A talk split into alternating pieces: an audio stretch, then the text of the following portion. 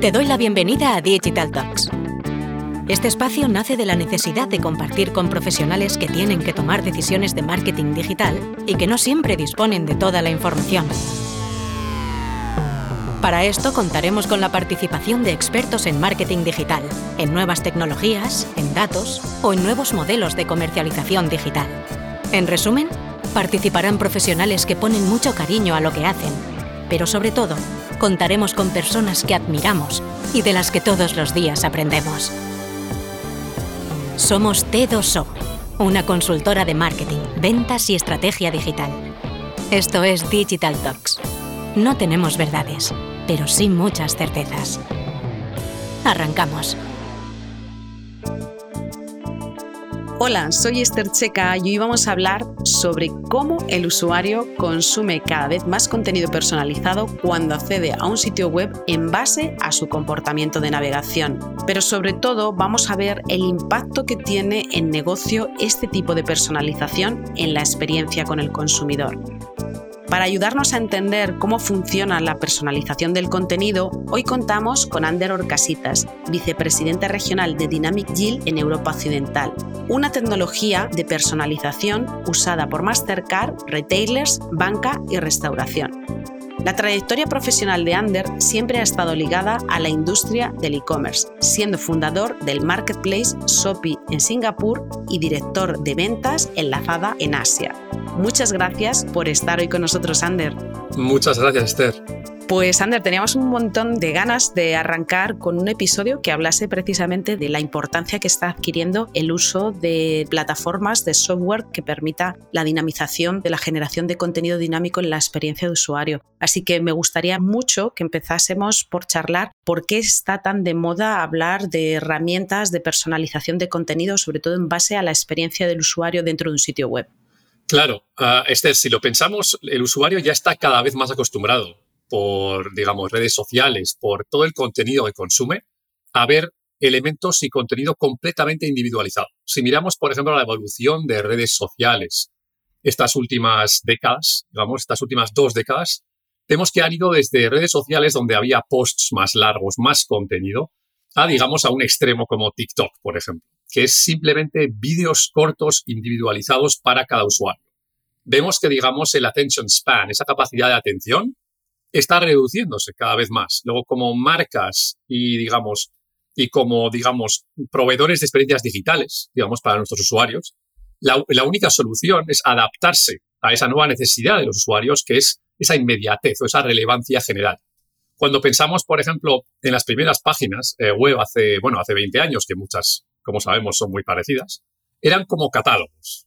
Pensábamos en el mundo antes, en el mundo pre-online, muchas páginas eran pues como catálogos imprimidos de los de siempre, pero digamos llevados a la web. Digamos, un catálogo para todo el mundo en el que tú tienes que buscar en la barra de búsqueda o en menús qué es aquello que tú quieres.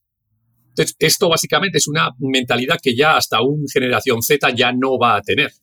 Un generación Z espera inmediatez en base a sus hábitos de consumo, a sus hábitos de, navegación. Luego, esta personalización, eh, digamos, que es algo nuevo, es porque, digamos, mm, digamos, muchos de nosotros somos eh, gente que se acuerda de cuando no había Internet. Para las nuevas generaciones, si, pensamos a nivel mundial, la generación Z ya es, ya son un 40% de los consumidores. Y evidentemente esto, esto solo, va, solo va a aumentar.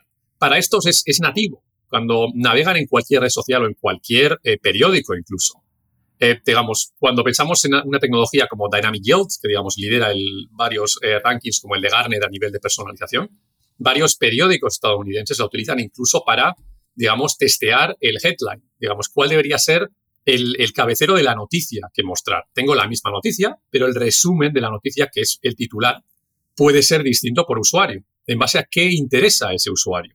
Así es como empezó hace 10 años con grandes periódicos y luego muy rápidamente pasó a retail si tengo, si, tengo, si tengo 500, 1000 productos, ¿qué debería enseñar a un usuario? Que si un usuario viene por primera vez a mi página online, ¿debería haber productos directamente o debería haber contenido? De entender qué es lo que puede ver en esta tienda. Y una vez que entienda algo, entonces mostrarle productos. La experiencia, digamos, la construcción o layout de la página va a cambiar, digamos, en base a quién es este usuario, qué puede ser relevante. Y luego llegamos, digamos, a, extremos como, por ejemplo, con, con, nuestro cliente McDonald's, que ya personaliza incluso eh, el Macauto en base al tipo de, coche o usuario que venga offline, en el que ya estamos personalizando el contenido de cada plataforma en tiempo real.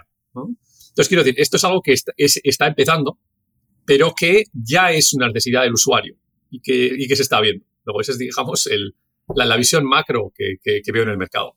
En relación a esto que estás comentando aquí, Ander, el, valor que pueden aportar estas herramientas a nivel de negocio depende del sitio web que se tenga. Es decir, se puede utilizar tanto para un e-commerce como para un sitio informacional que no tiene un objetivo puramente de conversión.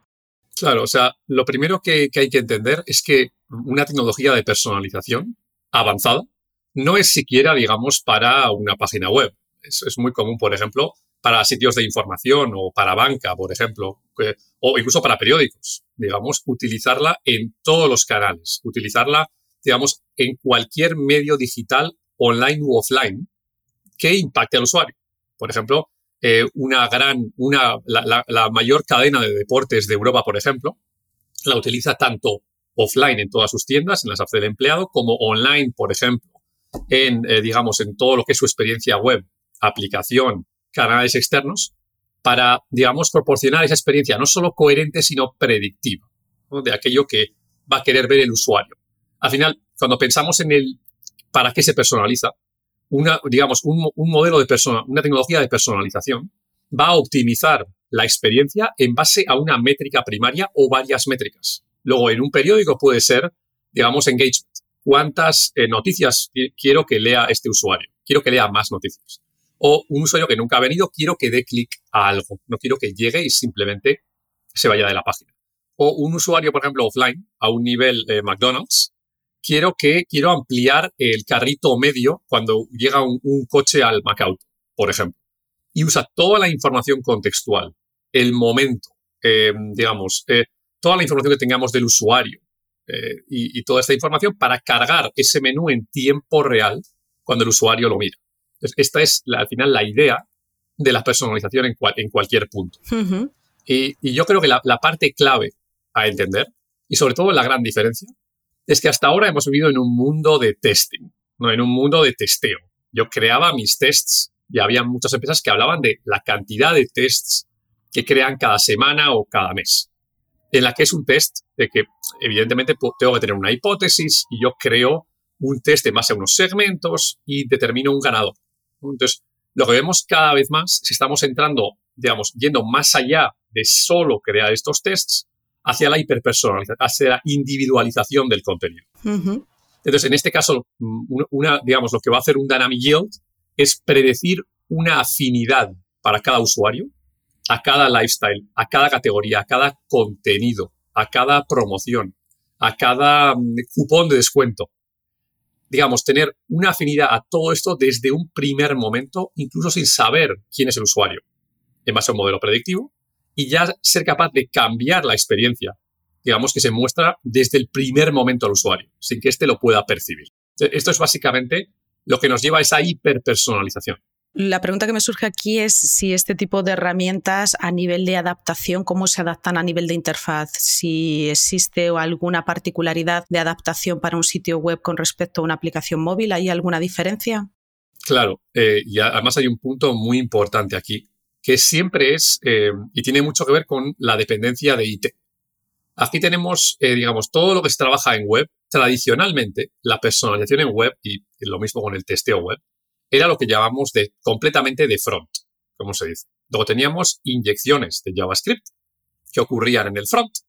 Eh, marketing hacía un experimento en el front continuamente, y luego no necesitaban tocar el código fuente de, una web, por ejemplo.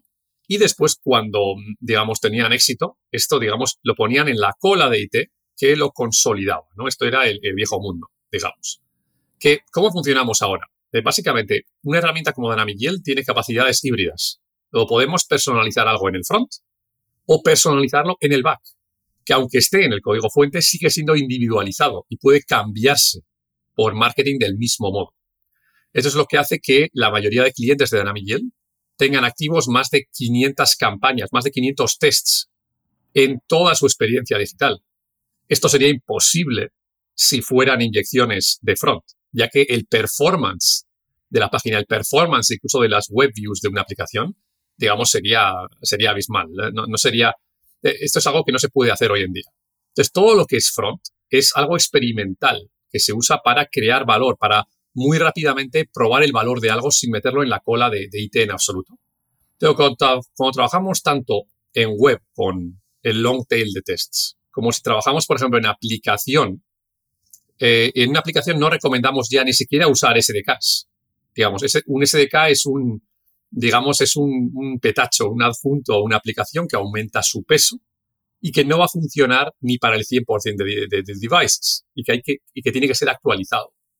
Trabajamos completamente por APIs, los mismos APIs que definen, digamos, la experiencia que se muestra a un usuario en el Mac Auto, son los APIs que están en, digamos, en una aplicación de un retailer o, o una web o una aplicación de información o que están en un cajero para varios de los bancos con los que trabajamos, para que la experiencia en el cajero sea completamente o mucho más personalizada para ese usuario, lo cual puede aumentar, incluso triplicar en algunos casos, el impacto de las campañas en esos cajeros y como sabemos todos suelen ser bastante genéricas. Aquí, eh, entendiendo un poco el, funcionamiento de estas herramientas que me estás, que estás contando, Ander, ¿qué tiempo de aprendizaje tienen para sacarles el mayor rendimiento? Aquí es donde, donde tenemos que definir el mayor rendimiento.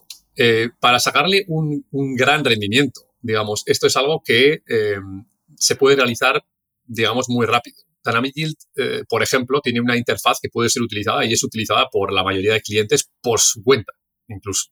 Luego es una herramienta que la utilizan, digamos, pero bueno, solemos recomendar que haya un aprendizaje o que haya básicamente un acompañamiento inicial para rápida creación de casos de uso y plantillas, por ejemplo, para el momento en el que creamos valor y un acompañamiento estratégico, digamos, que, que, tengan, ¿no?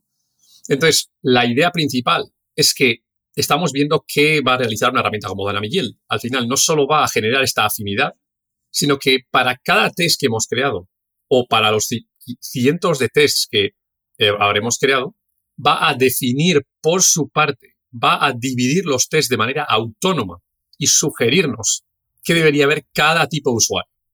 Entonces, esto es muy útil para, esto es muy útil, muy útil de ver. Muchas, por ejemplo, muchos grandes bancos comienzan no utilizando la herramienta por su cuenta, en absoluto. No, la miran. Solo dicen, quiero ver resultados. Genial, los ven. Pero siempre, tras 12, 18 meses, siempre comienzan a entrar en la herramienta.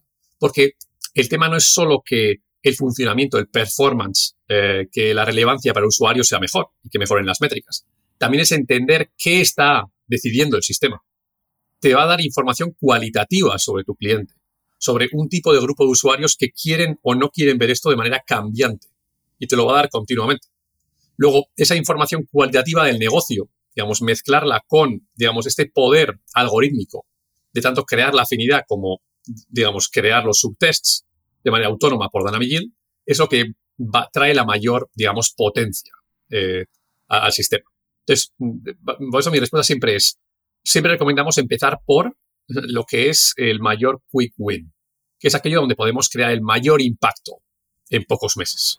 Y tras esto, eh, esto, esto nunca acaba, ¿verdad? O sea, al final seguimos creando más y más experiencias personalizadas, tests cross-channel, uniéndolo con sistemas de, envío de journeys, eh, juntando toda la información y la data que tengan en cualquier sistema, y, incluso creando experiencias eh, offline personalizadas, como ya realizan todos los clientes que llevan más de dos, tres años con, con Dynamic Yield. Entonces, digamos, por eso digo que la pregunta de hasta dónde o hasta dónde se puede llegar, eh, siempre tenemos clientes que son los que hablan en, los eventos, por ejemplo, que van a la vanguardia de todo esto y que tienen, por ejemplo, experiencias ya casi completamente personalizadas. No hay casi nada que esté online u offline que no esté, digamos, viendo una transformación en base al tipo de usuario, incluso a usuarios desconocidos que vienen para los que Dynamic Yield deduce de manera heurística una, un perfil de afinidad. Aquí, eh, en relación a esto último que estás comentando de perfiles que lo utilizan, la pregunta es, eh, ¿existen o tenéis en mente perfiles específicos para utilizar, sacarles el mayor partido a estas herramientas? Porque entiendo que también tiene que haber perfiles que, entiendan muy bien eh, la dinámica de comportamiento de la herramienta y la customización que se, se requiere de la misma. ¿Recomendarías algún tipo de perfil en concreto o cualquier perfil sería válido? No, pues sí que recomendaría a algún tipo de usuario que, o sea, para empezar, solemos recibir mucho la pregunta de qué equipo debería llevar esto. Y la respuesta es el equipo que, el equipo que tenga como KPI la conversión del medio digital que estamos personalizando, ¿no? ya sea online o offline. Punto número ¿quién tiene el KPI de la conversión, de, del funcionamiento, digamos, general, de la conversión de este medio? Punto número uno. Eh, y luego, cuando hablamos, digamos, de quién es eh, el PMO o la persona principal que lleva esto, eh, la clave es una persona que entienda, mm, digamos, una base de analítica o una base de, que tenga una base de analítica o contenido, que pueda entender qué funciona mejor, que, digamos, que dé a consultores también la visión interna del tipo de contenido que está funcionando mejor y que pueda, digamos, leer ese tipo de números más bien tirados a analítica que, digamos, que tienen que ver con esto.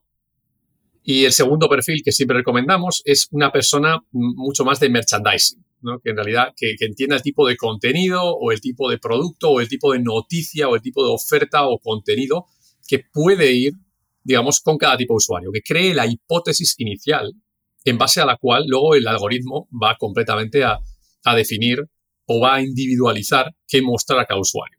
Estos suelen ser, digamos, los perfiles clave en los que tengamos en cuenta que lo que Dynamic va a hacer es conectar con el repositorio de contenido. Digamos, ¿dónde está el contenido? ¿Dónde están los calls to action? ¿Dónde están los banners, las campañas? En tiempo real va a absorber y sincronizar esto.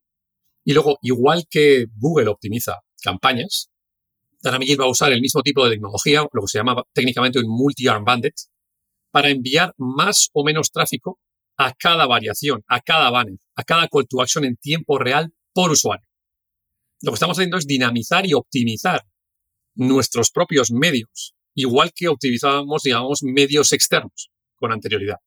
Lo que necesitamos es, digamos, el perfil que sea capaz de ver cómo funciona esto y, digamos, también extraer, digamos, eh, inputs cualitativos, para, entender y mejorar lo que estamos dando eh, al algoritmo.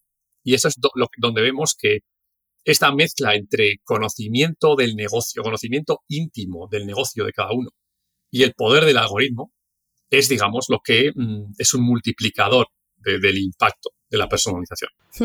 Hoy, para que los algoritmos de estas herramientas funcionen, Ander, tiene que haber una base relevante de contenido en el sitio web. Mm, ¿De qué volumen hablamos para que la predicción funcione, para que la predicción sea relevante? Bueno, miremos que, de hecho, los, mayores clientes de Dynamic Yields eh, tienen bastante, o sea, cuando hablamos de cantidad de contenido, cuando vamos a un McDonald's, la cantidad de SKUs de productos que va a tener un McDonald's o la cantidad de campañas activas es francamente baja. Luego es un tema de hiperrelevancia. Es un tema de que lo primero que se muestra al usuario sea hiperrelevante.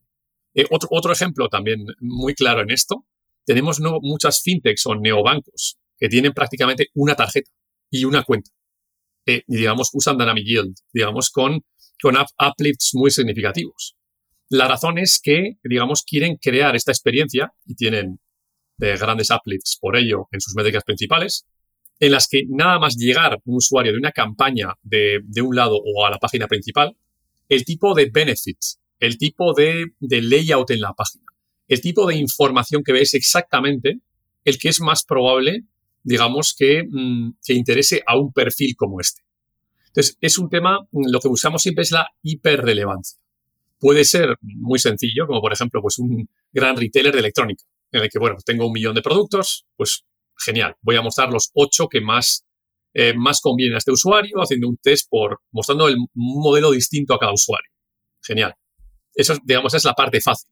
La parte donde ya vamos a la hiperpersonalización del contenido es cuando el layout, el call to action, el banner y todo lo que mostramos va a ser hiperrelevante para este usuario, lo cual puede realizarse con hasta con poquísimas variaciones.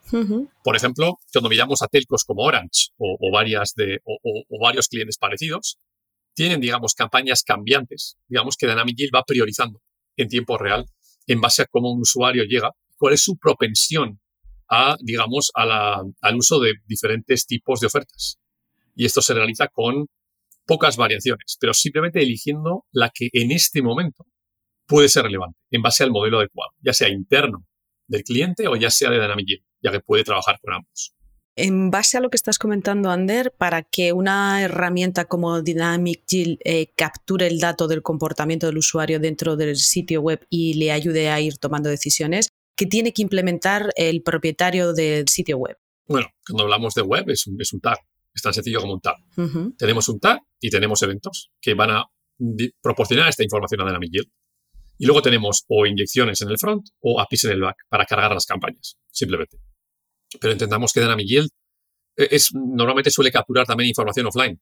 Es muy, muy común, por ejemplo, capturar información de venta offline. Si mostramos un tipo de producto, un tipo de contenido, un tipo de información al usuario, solemos también tener un evento server-side, por ejemplo, en el que si se produce una venta offline, se atribuye directamente al modelo que sigue aprendiendo. Luego, la clave siempre es no solo trabajar en web, sino aunque solo estemos personalizando en web, que Dynamic Yield entienda y tenga la información de todos los sitios. Por ejemplo, en muchas empresas de telecomunicaciones, las conversiones ocurren en call center, o muchas de ellas todavía. Luego sería muy incompleto personalizar la web en base a conversiones en web. Hay que tener en cuenta las, la, propensidad del cliente a convertir por teléfono y si ha ocurrido. Si no, el modelo estará incompleto, no aprenderá correctamente. Entonces, Dynamic Yield tiene un sistema muy sencillo en el que con un evento en cada lugar puede absorber esta información, lo cual es crucial, sobre todo para todo tipo de retailers eh, online y offline. muy interesante. Y mira, por ejemplo, ahora que estás comentando esto, eh, me surge en el caso de los sites que son multidioma, por ejemplo, ¿cómo es la adaptación de los algoritmos al comportamiento de los usuarios en estos mercados? Claro, eh, aquí, aquí hay dos factores. ¿no? Lo primero es que todo lo que es un site multidioma, y por esto Dynamic digamos, el Dynamic es el mercado principal de Dynamic Yield es Europa, que es un mercado muy multidioma. Luego, todo contenido que se genera, digamos, todo test, todo test que se genera es nativamente multidioma. No hay que generar un test por idioma, lo cual es completamente esencial para la viabilidad, digamos, de un programa de personalización. Que un equipo no tenga que crear un test por idioma y después dividirlo o, digamos, ver cómo Dynamic lo divide por mm, audiencias, afinidades, etc. Entonces, una vez que hacemos esto, tenemos muchos equipos, sobre todo en España, que llevan marcas globales, que eh, primero empezaban a dividir tests o comportamientos por país, eh, lo que hacíamos geográficamente. Pues yo tengo mi marca y, digamos, primero divido el test por país. Tengo España, tengo Francia, tengo Alemania, tengo UK, y empezaban así. Eh, evidentemente, eso, eso, es muy fácil de realizar. Pero donde Dynamic le empieza a deducir o a encontrar todavía, mm, digamos, hints más interesantes, es a la hora de, por ejemplo, definir, hay un tipo de audiencia que puede ser más o menos prevalente en diferentes países, pero que se encuentra, digamos, en casi todos los países de, Europa Occidental y Estados Unidos, que es una audiencia que tiene un tipo de estilo concreto. Luego, esta audiencia quizás no, no es tan relevante para la audiencia general de UK o Alemania. Quizás tienen un comportamiento distinto que se puede ver se puede ver a través de, los, a través de varios países. Entonces, aquí es donde Dynamic Yield empieza a mezclar no solo todo lo que es el multidioma, sino entender que esta misma audiencia, aunque, lo, aunque quiera ver el contenido en francés, quiere ver este tipo de contenido en Francia.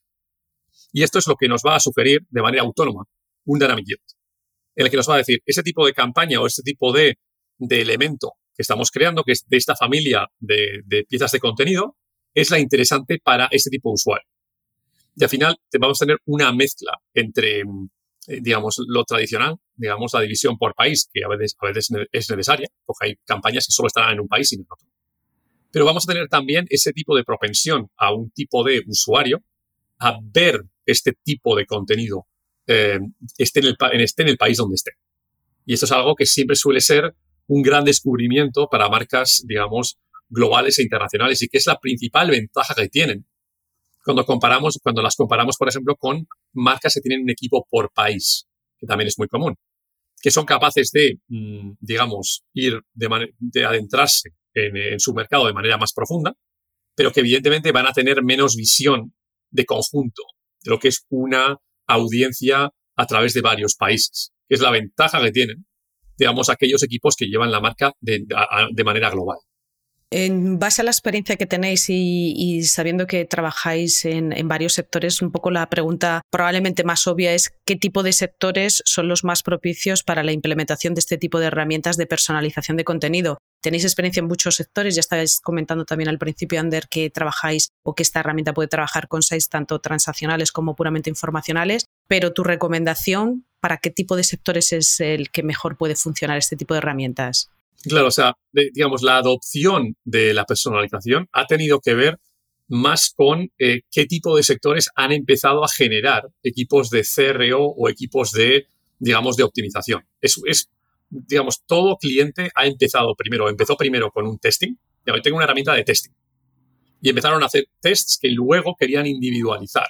Entonces, digamos, aquellos sectores que han llegado ahí antes han empezado a adoptar tecnologías se han empezado a adoptar Dynamic Yield de manera natural.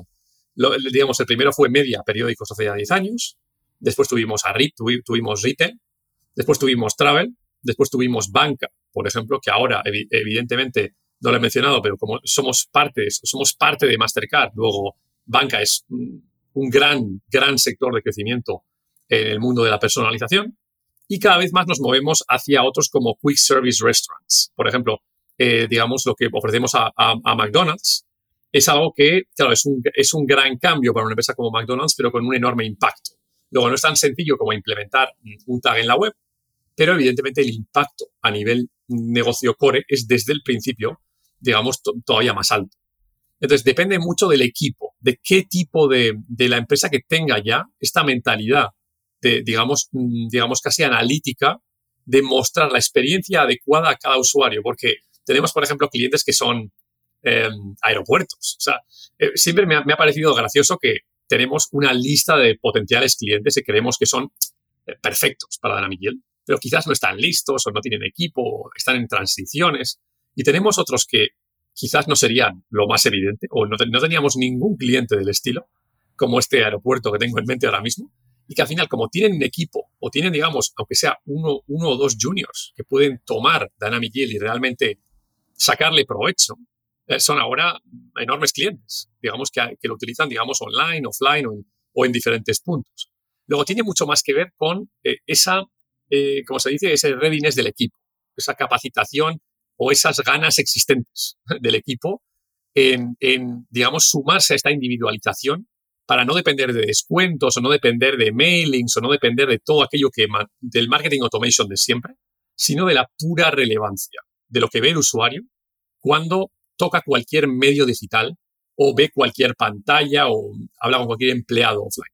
Ander, me, bueno, me ha gustado bastante esto último porque precisamente era una pregunta que también tenía en mente, era cuál es la diferencia, cuál es el valor diferencial entre una herramienta de estas características con respecto a herramientas de, marketing automation y yo creo que has respondido bastante claro. Eh, Ander, para cerrar, ¿cómo Dynamic Yield se alinea acorde con la GDPR? Claro, eh, la, GDPR, digamos, no solo es importante en Europa, sino que vemos en todo el mundo, eh, vemos en todo el mundo que toda empresa, digamos, de un buen tamaño se está alineando ya con la, con la GDPR.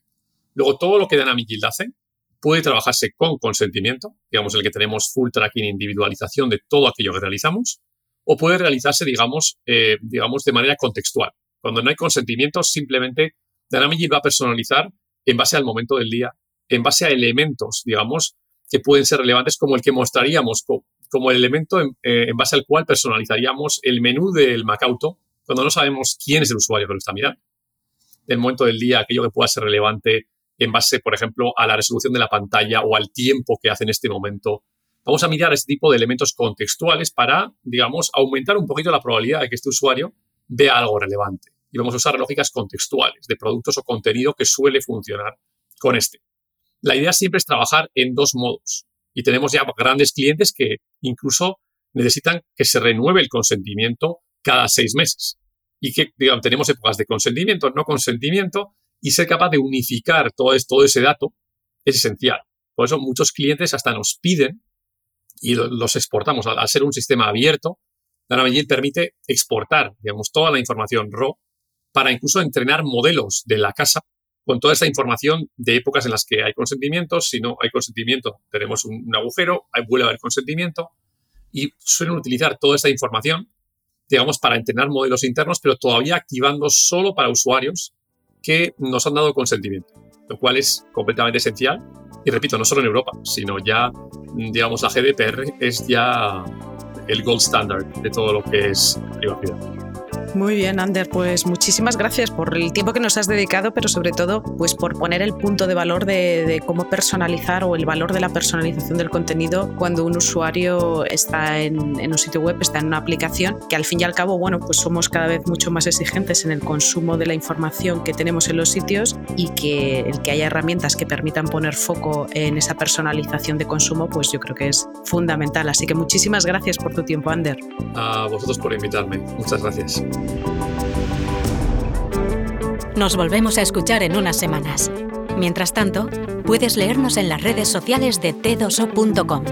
Estamos en LinkedIn, Twitter y Facebook. Y si quieres volver a escuchar este podcast, lo podrás encontrar en nuestro canal Digital Talks, en Spotify, Evox, Google Podcast y Apple Podcast.